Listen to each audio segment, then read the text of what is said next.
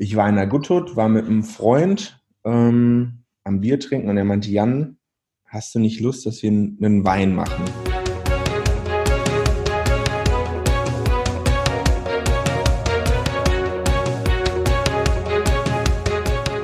Herzlich willkommen zur neuen Folge von Dann sehen wir uns in Bielefeld, dem Podcast von Das kommt aus Bielefeld. Mein Name ist Jan-Philipp Platenius und ich habe heute digital den Jan zu Gast. Äh, leider digital, muss ich fast sagen, äh, denn du hättest wahrscheinlich noch ein paar bessere Locations im Angebot, ne? Ja, genau. Ich bin äh, Jan Hunke, 27 mhm. Jahre alt und äh, genau seit sechs, sieben Jahren jetzt äh, in Bielefeld. Ähm, die meisten kennen mich wahrscheinlich aus äh, meinem Restaurant The Good Hood oder aus der Founders Foundation. Ich glaube, da, da kennen die meisten mich, glaube ich, her. Ja. Du hast gesagt, du bist äh, seit sechs, sieben Jahren in Bielefeld. Was, äh, also was hast du vorher gemacht oder wo kommst du eigentlich her? Eigentlich komme ich aus Ferl ähm, und dann habe ich, ähm, weiß ich nicht, früh oder eigentlich aus Kaunitz. Das ist noch ein bisschen, ein bisschen kleiner ähm, habe ich früh gemerkt, dass mir das alles so ein bisschen zu eng wird, dieses ländliche Leben. Also war nicht so meins. Ja. Und dann habe ich gesagt, okay, ich mache eine Ausbildung Kaufmann für Büromanagement und ähm, ziehe, ziehe nach Bielefeld. Und genau, dann bin ich mit 20 ähm, nach Bielefeld gezogen, habe mein Kaufmann für Büromanagement gelernt und ähm, seitdem bin ich hier. Ja, cool, nicht schlecht. Ähm, du hast in, äh, mir vorher schon im Vorgespräch so eine ganze Reihe Aktivitäten aufgezählt. Ähm, lass uns die doch mal durchgehen. Du hast gesagt, äh, als erstes, äh, also du bist jetzt ja Multi-Unternehmer oder Serienunternehmer oder wie auch immer. Ähm, du hast gesagt, als erstes hast du einen Vintage-Laden aufgemacht, oder?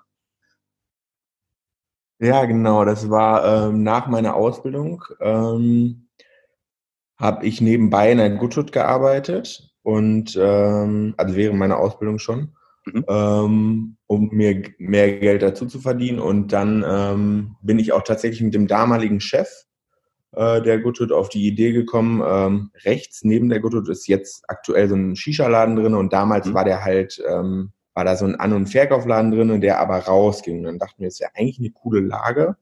Und ähm, das war so 2016 war das. 2015, ich glaube 2016 war das.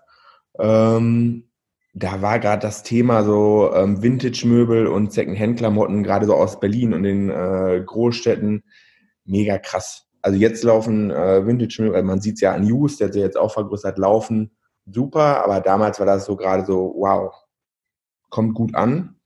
Dann sind wir halt auf die Idee gekommen, wir machen äh, einen Vintage-Möbel und Second-Hand-Laden auf haben uns natürlich dann, äh, jetzt wäre ich an die ganze Sache auch ein bisschen anders dran gegangen tatsächlich, aber damals haben wir es einfach gemacht, haben uns Händler äh, gesucht, die uns Vintage-Möbel liefern können, die Hauch, äh, Haushaltsauflösung machen, äh, mit denen wir zusammengearbeitet haben und ich bin tatsächlich jeden, ähm, jeden Mittwochmorgen durch äh, alle Recyclingbörsen gefahren, habe da cool. äh, also wirklich ganz, ganz, was, also mit 23 dann äh, ja, wie man das dann so anstellt, so ein bisschen Hauruck einfach machen und äh, lief natürlich am Ende Gott sei Dank gut, aber äh, ja, viel Arbeit und äh, der ja, war noch zu unorganisiert, würde ich sagen. Aha. Ähm, dann habt ihr. Ja, dann irgendwann haben wir gedacht, ähm, ähm, die Goodwood gab es da zu dem, also der Besitzer, der damals die Goodwood gemacht hat, hat die dann nicht mehr weiterführen können.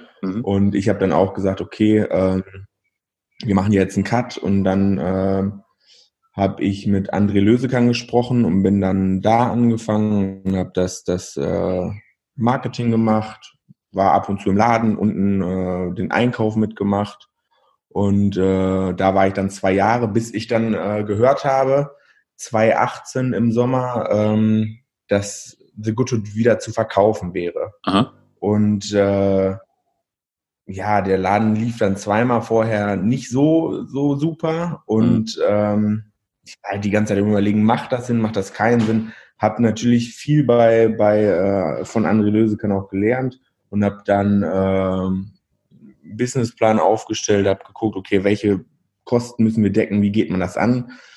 Ähm, dann klar kann man dann halt mit mit äh, mit, äh, mit Biermarken zusammenarbeiten, um Geld zu generieren oder mit dem Getränkehändler oder so. Aber das, das wollte ich alles nicht. Ich wollte da ganz frei an die Sache irgendwie rangehen und nicht so gebunden sein. Ne? Ja. Und ähm, habe mir dann halt auch bei der Industrie, so heißt es, ähm, irgendwie kein Geld geliehen und nichts und habe dann ähm, einen Investor gesucht. Ist natürlich nicht so einfach für eine, eine, eine Gastronomie, die vorher zweimal nicht lief, gerade in der Gastronomie einen Investor zu mhm. suchen. Hat dann aber doch ganz gut geklappt und da hatten wir dann ähm, das Kapital, was wir ähm, brauchten, haben dann ähm, zusammen auch nochmal ähm, den, äh, den Businessplan ein bisschen überarbeitet und ähm, sind dann erstmal gestartet. Ne? Also es war dann, wir haben auch ein cooles Konzept halt, wir waren halt viel, war halt viel unterwegs, habe mir ähm, Gedanken gemacht, was könnte in Bielefeld gut, gut laufen, was ähm, fehlt in Bielefeld noch so ein bisschen und habe mir da echt die Nächte um die Ohren geschlagen, bis ich am Ende mit dem Konzept halt super zufrieden war. Mhm. Und ähm, dann war es immer noch die Frage, okay, kommt überhaupt wer? Startet das von jetzt auf gleich? Ja. Und dann war ich halt, haben halt im August 2018 aufgemacht.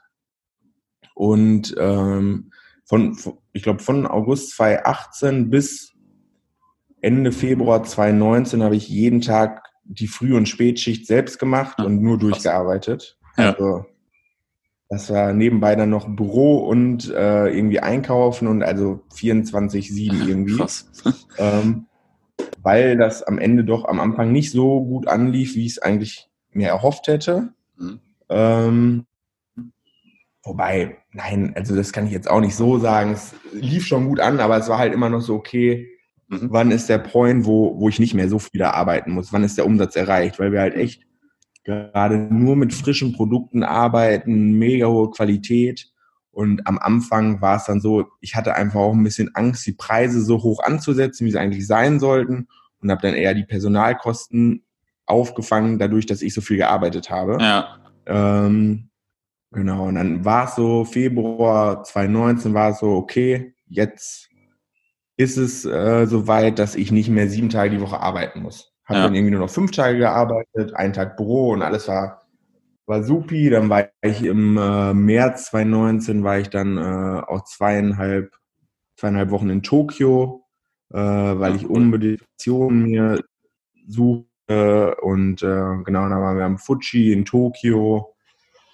Und äh, ja, da war ich auch eigentlich gefühlt die ganze Zeit nur am Essen und ähm, finde das Land immer noch nach wie vor so faszinierend, äh, dass ich da auf jeden Fall so schnell wie möglich, wenn sich die Corona-Krise entspannt hat, nochmal hin möchte, weil ich weiß nicht, es gibt also wenig Orte, die ich so inspirierend finde wie Tokio. Mhm. Alleine so kulinarisch, die Architektur vor Ort und ähm, ja, der Stil von den Personen, das ist einfach wirklich unglaublich naja, dann bin ich halt wiedergekommen, hatte halt super viele neue Inspirationen, die wir dann halt im April 2019 auch umgesetzt haben. Genau, 2019 habe ich auch noch die Social Media Agentur gegründet. Hm. Die sind ja gar nicht vergessen. Ne? Ja, da, da komme ich gleich noch zu. Ich so ein bisschen gerade schon tausend Fragen. Ja. Aber erzähl, ja. sag erst mal noch ein paar Worte, war ruhig. Genau. Und dann kam äh, im Sommer 2019 auch die äh, Founders Foundation auf mich zu und meinte, dass die ähm, wen suchen, der da die, die Kantine macht unten, also Kantine, der quasi unten äh, das ähm, in Betrieb nimmt und äh, die Events, die innen- und externen Events übernimmt.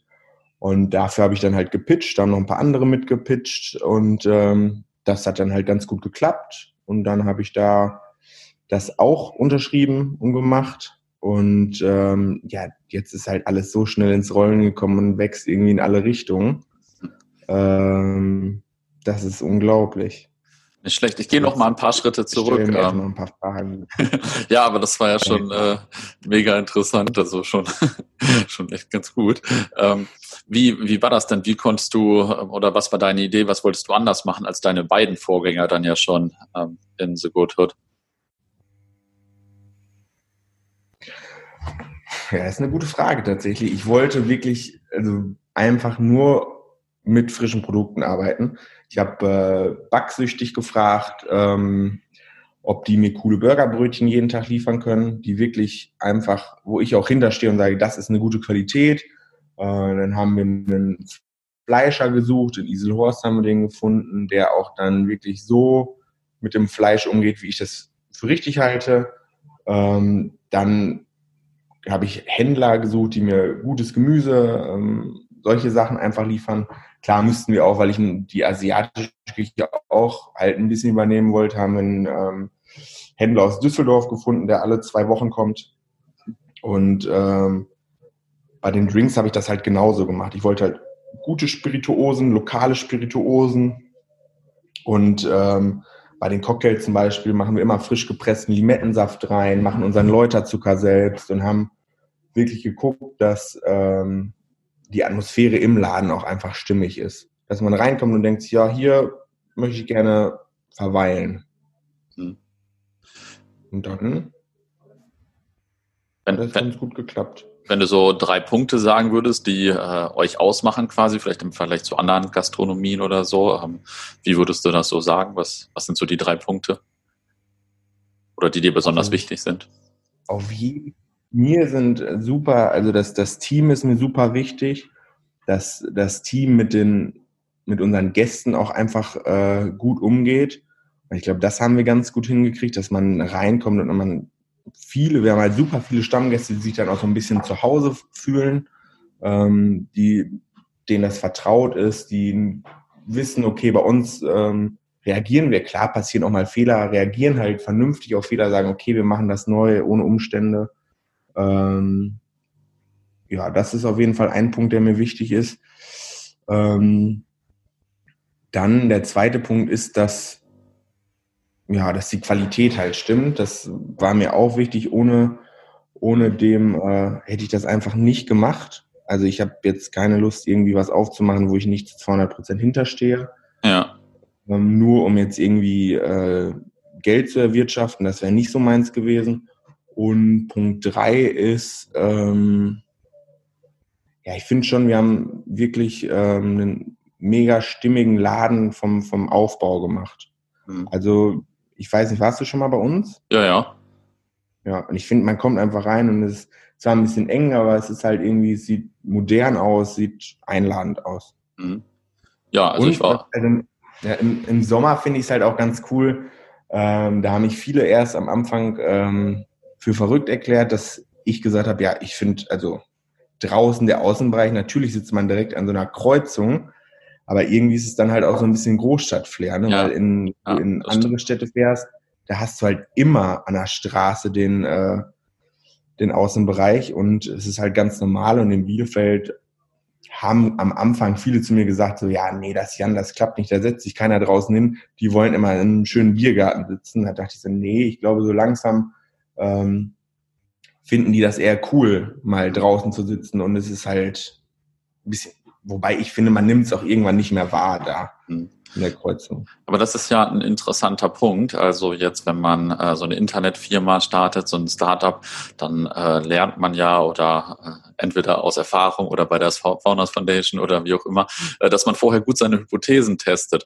Ähm, wie konntest du das denn machen oder wie kann man das in der Gastronomie gut machen, wenn du sagst, okay, man braucht da jetzt keinen klassischen Biergarten im Grünen oder äh, so. Ähm, du hast ja auch Hypothesen dahinter. Wie kann man die denn in eurem Bereich gut testen? Ich finde, in der Gastronomie ist natürlich äh, schwieriger als äh, ja.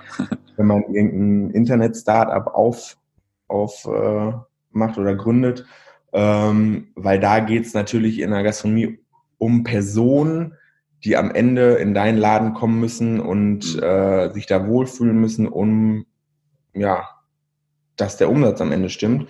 Das so dann irgendwie festzumachen, war ein bisschen schwierig. Wir haben halt einen Businessplan gemacht. Wir haben geguckt, okay, was müssen wir dann äh, einnehmen, damit es rentabel ist. Und dann muss man, glaube ich, auch so ein bisschen das Gefühl dafür haben, okay, was sind Trends?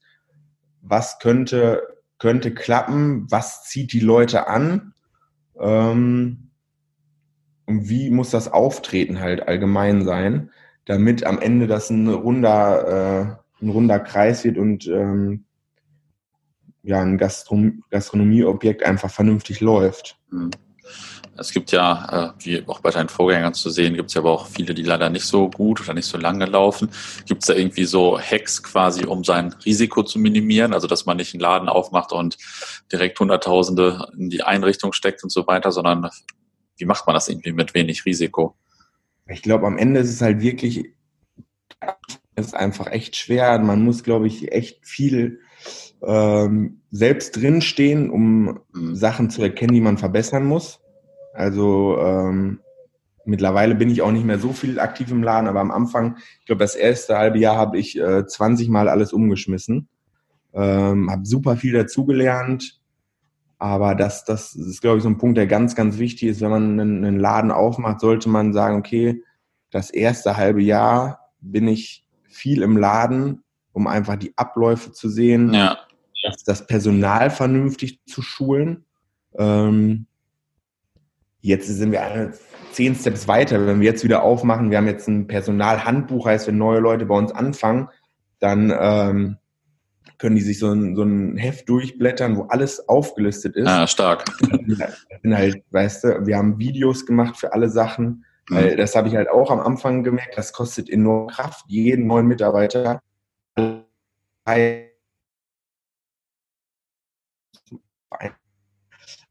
das sind so Punkte, die man wirklich machen sollte. Man sollte wirklich ein gutes Konzept haben. Ähm, man sollte ähm, viel am Anfang den Laden analysieren. Was sind Sachen, die man verbessern muss, die ganzen Abläufe nachher, ähm, um Kosten auch zu sparen. Ja. Ähm, um nachher ein, ein rundes, rundes Konzept zu haben. Mhm. Gerade am Anfang, finde ich, verzeihen die Leute einem auch nochmal was. Aber wenn, wenn die merken, dass äh, das beim zweiten oder dritten Mal immer noch nicht passend läuft, dann ähm, glaube ich, kommen die nicht mehr wieder. Wie viele Mitarbeiter hat man denn jetzt so bei einem Restaurant so in eurer Größe? Äh, in unserem Restaurant sind jetzt, ich habe ja vier, möchtest du jetzt mit, mit Founder Foundation oder ohne?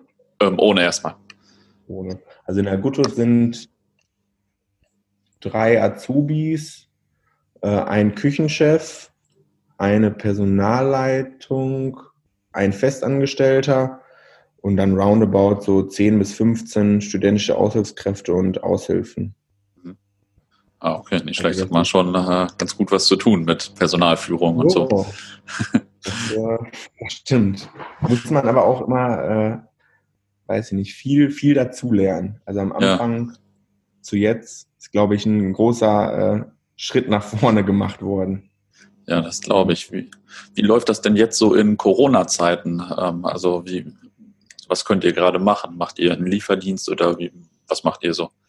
Wir haben halt, wo, wir haben am 17. März, glaube ich, den letzten Tag aufgemacht. Wobei ich sagen muss, ich glaube, ich hätte schon am 15. März zumachen können, weil es immer weniger mhm. wurde ähm, haben dann halt trotzdem noch offen gelassen, ähm, genau, am 17. März geschlossen.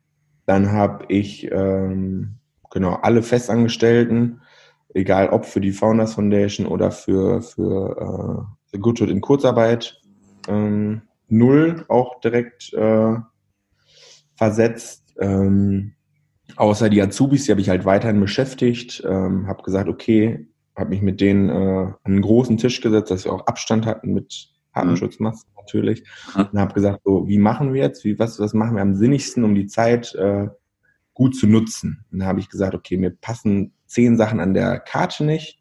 Ich möchte gerne eine neue Karte haben. Soll ich euch mal, oder wäre das nicht interessant für euch, euch mal mitzunehmen? Wie entwickeln wir eine neue Karte? Wie kalkulieren wir die? Wie machen wir die Umsetzung in, wir haben halt eine relativ kleine Küche, die Umsetzung bei uns in der Küche damit auch ein Gast nicht nachher noch anderthalb Stunden sein Essen warten muss, heißt, wie setzen wir halt alles gut um, dass ein reibungsloser Ablauf da ist.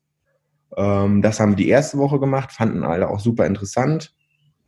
Dann haben wir halt so ähm, genau Broschüren für die Abläufe in der Founders Foundation gemacht für Caterings. Dann ähm, genau ein Handbuch jetzt fertig gemacht für, für die Neuen, die ähm, irgendwann anfangen. Ähm, und dann sind wir halt ans Renovieren gegangen. Aha. Wir haben den Boden neu gemacht, haben den, den äh, Boden im Keller neu gemacht, haben halt ähm, wirklich die Zeit genutzt, um auch alles besser unten im Keller zu sortieren, zu beschildern. Ähm, genau, haben oben die, die Wände gestrichen, haben wirklich alles, Küche gestrichen, alles einmal so, wo man sonst nie Zeit für hat, gemacht.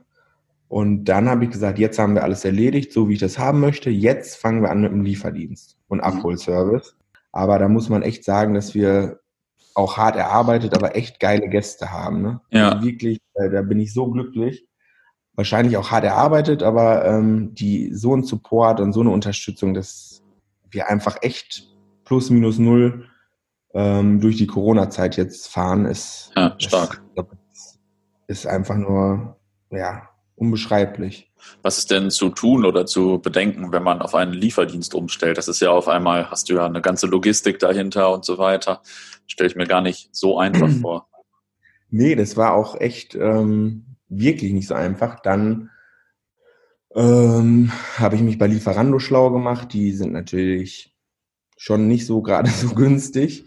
Und ich dachte, okay, wir schaffen das auch ohne Lieferando, weil ich finde das Image von Lieferando auch irgendwie passt nicht so zu unserem. Ja. Ähm, nicht so dann, günstig heißt wahrscheinlich schon so, keine Ahnung, 30 Prozent Provision oder sowas. Genau, wenn wir einen Dienst für dich ausliefern, 30, 30 Prozent. Okay. Also das muss man sich mal vorstellen. Ich weiß ja, wie, dann merkt man schon, wer das Monopol hat in dem Bereich. Ja, ja das ist un unglaublich. Und dann äh, gibt es ein Startup äh, Gustoco in Bielefeld, das macht Philipp Lindemann. Aha. Und ähm, genau, mit dem habe ich quasi, der hat mir auch so eine Kasse gegeben, so ein Pad, wo dann der Bon rauskommt und wir haben das alles programmiert und der Ablauf ist auch super easy. Jetzt ähm, kann ich halt alles auch selbst da programmieren. Ob da jetzt ein neues Gericht oder so reinkommt, kann das halt selbst umsetzen. Der hat mich ja halt gut unterstützt. Und ähm, ja, dadurch ging das eigentlich alles relativ fix. Also die ersten Tage waren schon, okay, wie, wie machen wir das jetzt am besten? Wie setzen wir das um? Aber ob da jetzt auf unserem Bildschirm in der Küche ein, ein Gericht rauskommt, was zum Gast muss. Oder also in, in, im Laden oder ob wir jetzt das ausliefern müssen, ist halt äh, jetzt auch in der Küche selbst nicht so der, ja. der, der große oder ein anderer Ablauf.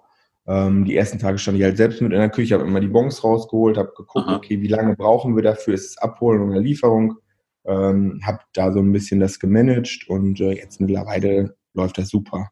Ah. Ja, krass. Macht ihr das auch weiter, wenn ihr wieder ganz normal offen habt und so? Oder? Ich glaube tatsächlich, dass das erstmal ohne gar nicht möglich ist. Mhm. Ähm, ich habe heute auch tatsächlich beim Ordnungsamt angerufen, beim, ähm, beim, also überall angerufen, um irgendwelche Informationen zu bekommen, wie wir überhaupt aufmachen dürfen mhm. und ob es überhaupt am Ende äh, wirtschaftlich ist. Weil ich, ja. keiner konnte mir tatsächlich irgendwelche Informationen geben, wie die ähm, Bestimmungen da sind, äh, was jetzt gemacht werden darf und was nicht. Überall steht was anderes, jedes Bundesland ist anders. Und wir sollen irgendwie dürfen ab Montag wieder öffnen, aber haben nicht irgendwie, also haben nirgendwo bis heute eine Information, wie wir öffnen dürfen. Okay. Und dann ist halt die Frage, ist es wirtschaftlich oder nicht, weil der Lieferservice, der, der läuft super. Ja. Ähm, und ich, ob, um, obwohl ich so gerne wieder aufmachen würde und echt einfach, um die, die Leute auch wieder zu sehen, dass die mhm. Wieder zu uns kommen können, muss man sich ja echt die Frage stellen, ja, wie geht's, wie startet es? Und das könnten ja. wir heute noch nicht das Ordnungsamt oder irgendwer anders sagen. Was denkst du denn eigentlich, wie viel Prozent so der Gastronomien in Bielefeld oder in Deutschland oder wie auch immer werden die Corona-Krise überhaupt überleben? So. Habe ich mir auch schon Gedanken zugemacht. Ähm, ich habe ja auch viele befreundete Gastronomen oder man versteht sich gut in, in Bielefeld. Ähm, allerdings, ähm, die werden das, mit denen ich gesprochen habe, werden das alle überleben. Aber es wird wahrscheinlich auch welche geben, die einfach sagen, das macht keinen Sinn. Ja. Das ist ja auch immer die Frage, klar kriegt man jetzt bei, äh, kriegt man jetzt einen günstigen Kredit, aber, also einen Überbrückungskredit, aber am Ende ist es ja auch ein Kredit, den du zurückzahlen musst. Und bei den kleineren ähm, ist das wahrscheinlich noch eher so, dass, dass, dass sie es machen werden. Aber bei den größeren äh, Gastronomien äh, ist das ja auch eine Frage, ob sich das am Ende wirtschaftlich rechnet, ob man das dann noch ähm, zurückzahlen kann und will ja. auch. Ne? Und da ja, glaube ich, haben am Ende die, die größeren Gastronomen echt äh, schwieriger. Ja, also ich bin mal gespannt. Ähm, wie ist das? Äh, du hast vorhin schon äh, gesagt, du bist auch bei der Founders Foundation jetzt. Ähm, hast auch ein bisschen gesagt, wie das angefangen hat. Ähm, wie läuft das? Wie viel Prozent deiner Zeit kostet das? Und konntest du dann so ein bisschen einfach dein Konzept übertragen oder äh, also, dass du da jetzt noch so eine Zweigstelle hast oder wie ist das so? Nee, wir haben uns eigentlich ein neues Konzept so ein bisschen aus, ausgedacht, ähm, weil ich das auch eigentlich gar nicht so dolle vermischen wollte. Mhm. Ähm, da sind wir auf so eine Cleaning Food Schiene gegangen, heißt echt alles ähm, ja nochmal eine Stufe anders, also nicht diese asiatische Richtung. Ähm, wir haben uns da echt nochmal ein anderes Konzept über, überlegt. Genau, ja, das hat am Anfang auf jeden Fall ganz viel, ganz viel Zeit gefressen oder frisst es immer noch. Ähm, dadurch aber, dass ich eine super, super Leitung für ähm, in der Gutut habe, Petra, ähm, die das alles super, super rockt da, ähm, konnte ich mir die Zeit halt auch nehmen. Sonst wäre das ja gar nicht umsetzbar gewesen. Ja. Ähm, weil man kann halt auch immer nur wachsen, wenn man das pa passende Personal dahinter hat. Ne? Sonst ja, wird das ja. irgendwann wischiwaschi und äh, geht dann den Bach runter und das will ich ja auch nicht. Und ähm, ja, dadurch konnte ich das überhaupt mit der Founders Foundation so, so annehmen. Ja. Und, und da steckt jetzt so von dir der größere Teil deiner Zeit drin und so, oder, oder wie ist das? Mittlerweile ähm, nicht mehr, weil ich auch eine, eine super Eventleitung jetzt für die Founders Foundation mhm. habe und eine, eine, super, super Köchin, ähm, mhm. die das super rocken. Ähm, und wir das jetzt langsam echt gut eingestielt haben, heißt es, wird jetzt auch wieder weniger. Ja.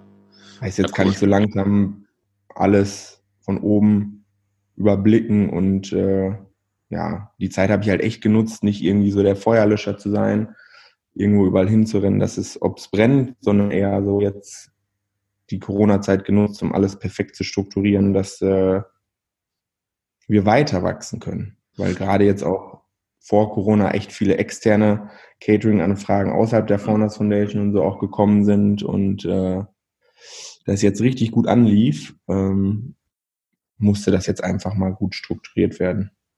Jetzt hast du vorhin äh, schon äh, so in so einem Nebensatz deine Social Media Agentur auch angeschnitten. Ähm, was kann ich mir denn darunter vorstellen? Also ich weiß nicht, wie, wie viele Leute seid ihr, wie heißt ihr, was, was macht ihr für Themen und so weiter? Das, ja, wir sind, äh, also Fähig heißt die Social Media Agentur, da habe ich mit äh, Maurice Pelé äh, Februar 2019 gegründet, äh, weil ich einfach Maurice gesehen habe und wusste einfach, dass einer mit der kreativsten Menschen, die ich kenne.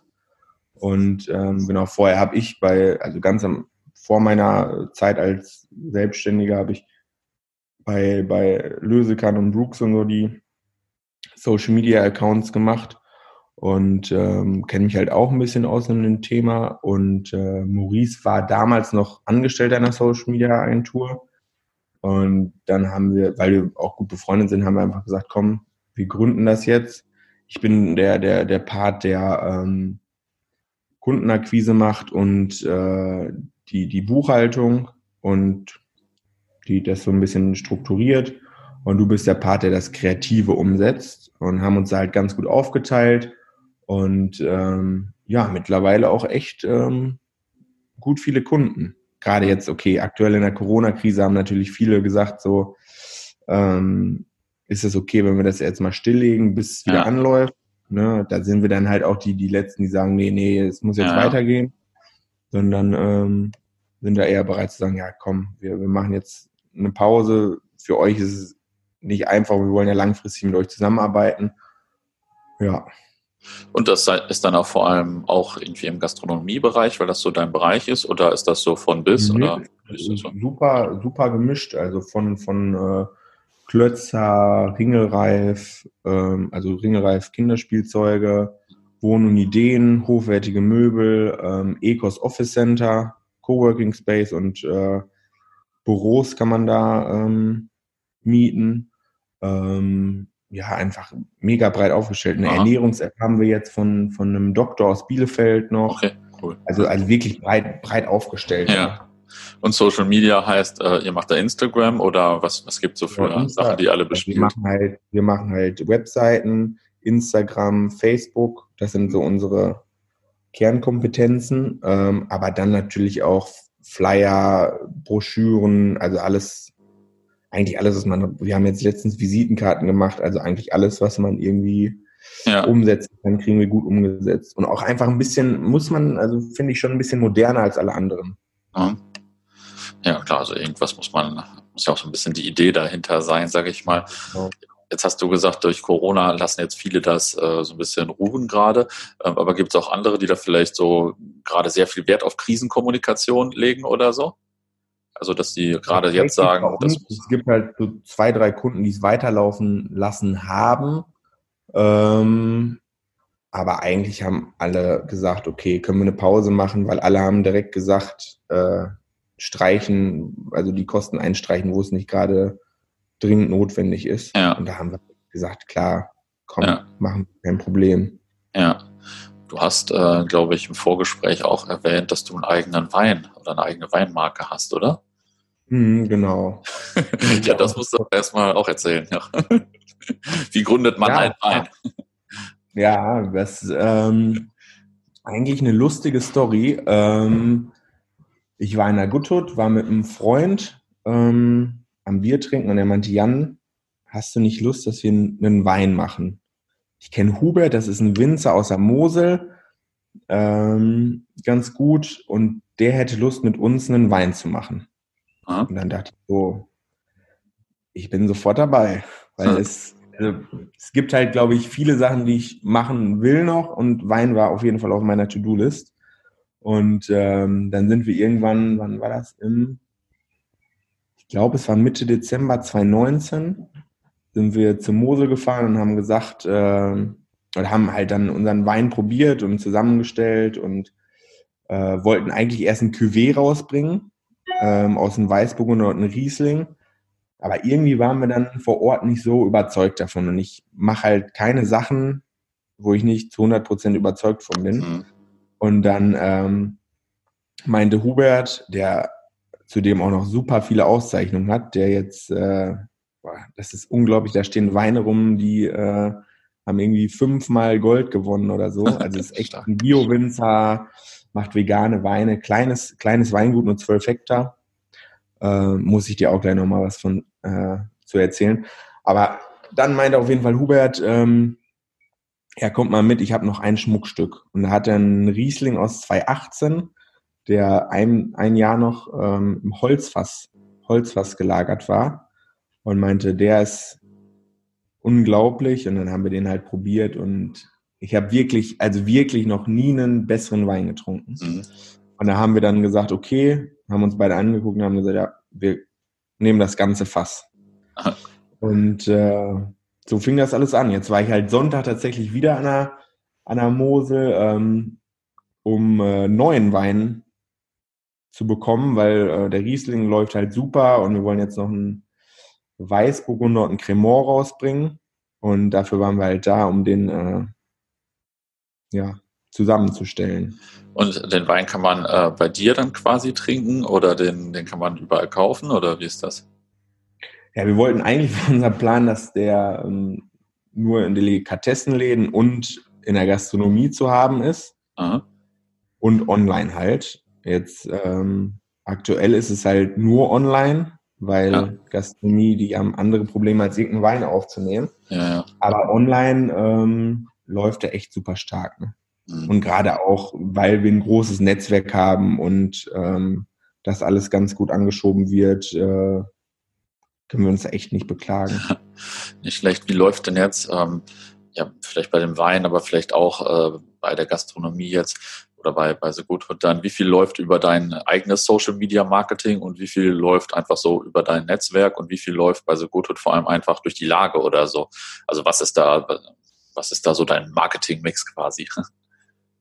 Also Social Media ist auf jeden Fall ein, ein Punkt, den äh, das ist halt bei uns ein großer Hebel auch, gerade um Leuten neue Produkte zu zeigen. Ähm, ist das einfach ein Weg, den, den ich super wichtig finde und den wir auch bis ins kleinste Detail auf unserer Instagram- und Facebook-Seite für The Good Hood spezialisiert haben äh, und der auch super greift. Ähm, tatsächlich ist der Standort eigentlich echt harmonisch geworden, weil auch zum Plan B, zum Cutie, zum Nummer, zum ja. Platz, wir verstehen uns halt alle mega.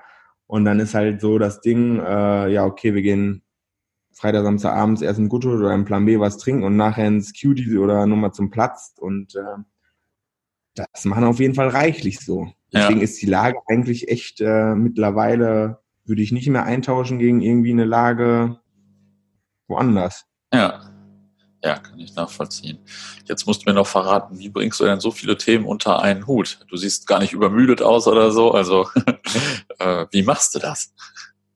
Ja, das ist, ähm, ist 24-7. Nein, also mittlerweile ähm, sind wir halt überall gut aufgestellt, dass ich einfach nur gucken muss, dass alles passend läuft und habe einfach immer Zeit für neue Sachen. Mhm. Also es ist halt dann sieben Tage die Woche auch meistens zwölf Stunden am Tag. Aber ich kriege halt ganz gut alles unter einen Hut. Das Einzige, was leidet, ist halt so ein bisschen das Privatleben. Ja. Das ähm, ist halt echt nicht so viel. Ja. Deswegen hoffe ich, dass ich irgendwann vielleicht dieses Jahr oder nächstes Jahr mal wieder zum drei Wochen nach Tokio komme. Aber ähm, dadurch, dass ich wirklich einfach äh, alles, alle Dinge, die ich mache, mache ich wirklich mit Herzblut und mir, mir machen die so viel Spaß, dass es auch einfach im Kopf nicht als Arbeit eingebucht wird, ah. sondern eher als verwirkliche deine Sachen, die du gerne machst. Das äh, passt vielleicht schon zu meiner nächsten Frage, denn jetzt hast du ja in jungen Jahren schon so viel unternehmerische Erfahrung gesammelt. Hast du vielleicht ein paar Lessons learned für mich und für unsere Hörer vor allem? Ähm, ich bin, meine Erkenntnis ist, also ich habe auch lang, lang gesucht ähm, nach dem richtigen Weg. Ähm, früher, wo ich noch jung war, waren halt äh, Leute, die ihren Musterweg gegangen sind, so Abitur, Studium, Master, dann im Job waren, äh, waren meine großen Vorbilder, wo ich gesagt habe, boah, das ist doch Hammer. Aber da war ich halt nie der Typ für. Ich war immer so mit dem Kopf durch die Wand und äh, habe viel gelernt. Hab, früher war halt alles nicht so, so rosig, wie es jetzt aussieht. Ähm, habe viel gelernt dadurch und äh, kann eigentlich den Leuten nur mitgeben, so macht, geht den Weg, der euch wirklich glücklich macht und nicht den Weg, den andere für euch äh, entscheiden. Ja. Und ja, doch, das ist, das ist eine gute Floskel, oder? ich würde sie auf jeden Fall unterschreiben. also ist vielleicht gar nicht äh, nur eine Floskel. Ähm, jetzt habe ich noch eine Aktivität von dir äh, gesehen. Und zwar machst du jetzt mit Janis auch einen Podcast, oder? Ja, wir machen den Lecker Podcast. Ähm, war auch einfach wieder äh, eine gute Idee von Janis und mir, dass wir auch jetzt noch einen, einen Podcast äh, für Bielefeld oder für Deutschland machen. Sind letzten Sonntag damit gestartet. Aha. Also hatten, ja, letzten Sonntag kam der erste raus und das war auch gigantisch, wie der angekommen ist. Also da hätten wir auch nicht mit gerechnet, aber es haben einfach, ich glaube, über zweieinhalbtausend Leute sich den Podcast angeschaut. Das ist unglaublich. Ähm, und da waren wir auch ein bisschen geschockt. Und ja, gleich nach diesem Podcast nämlich nehmen wir äh, den Lecker Podcast auf. Aha. Worum ähm, geht's denn? Was sind so die Themen eigentlich? Oder was ist euer, was ist die Idee hinter dem Podcast? Ähm, die Idee über den Podcast, ähm, wir haben da tatsächlich keine, keinen Leitfaden. Aha. Also wir haben jetzt äh, gesagt, okay, den ersten Podcast reden wir einfach mal so ein bisschen frei Schnauze, ohne Leitfaden, ohne irgendwas äh, über uns. Jetzt reden wir heute, werde ich nochmal genauer vorgestellt. Nächstes Mal wird Jannis nochmal genauer vorgestellt. Und dann haben wir jetzt echt drei mega, mega krasse Stars im Petto, die danach Aha. mit beim Podcast mitmachen. Auch aus Bielefeld und, und Umgebung, ähm, die echt äh, wirklich, ich glaube, somit die, die ja, bekanntesten nicht, aber die krassesten Stars so aus, aus Bielefeld. ja, nicht schlecht, da bin ich ja mal gespannt. Ähm, jetzt musst du zum Abschluss noch eine Bielefeld-Anekdote oder deinen Lieblingsort in Bielefeld erzählen. ja, habe ich auch ähm, mein Lieblingsort in Bielefeld. Wäre jetzt schlimm, wenn ich nicht sagen, ne? Ja, schon ein bisschen. da, da halte ich mich schon, schon sehr gerne auf und ansonsten ähm, Boah, ich glaube, das ist mein Lieblingsort in Bielefeld. Ja, das ist. Schön, äh, schön, schön äh, grau, Beton. nee, ich finde, ich find, äh, doch unser Viertel, das mag ich am liebsten. Goodhood, Plan B, QG Nummer zum Platz. da mag ich die Leute, die sich da, äh, die da herumschwirren, auch einfach super gerne. Ja. bin ich natürlich auch gerne mal in der Kunsthalle oder bei mir im Garten. Ich bin eigentlich selten in der Kunsthalle, muss ich ja. ehrlich zugeben, weil ich keine Zeit mehr dafür habe. ähm, ja, doch, da, das ist mein favorite place. Cool, dann äh, sage ich schon mal vielen Dank für das Gespräch und äh, ja, drücke weiterhin die Daumen. Ne? Danke dir.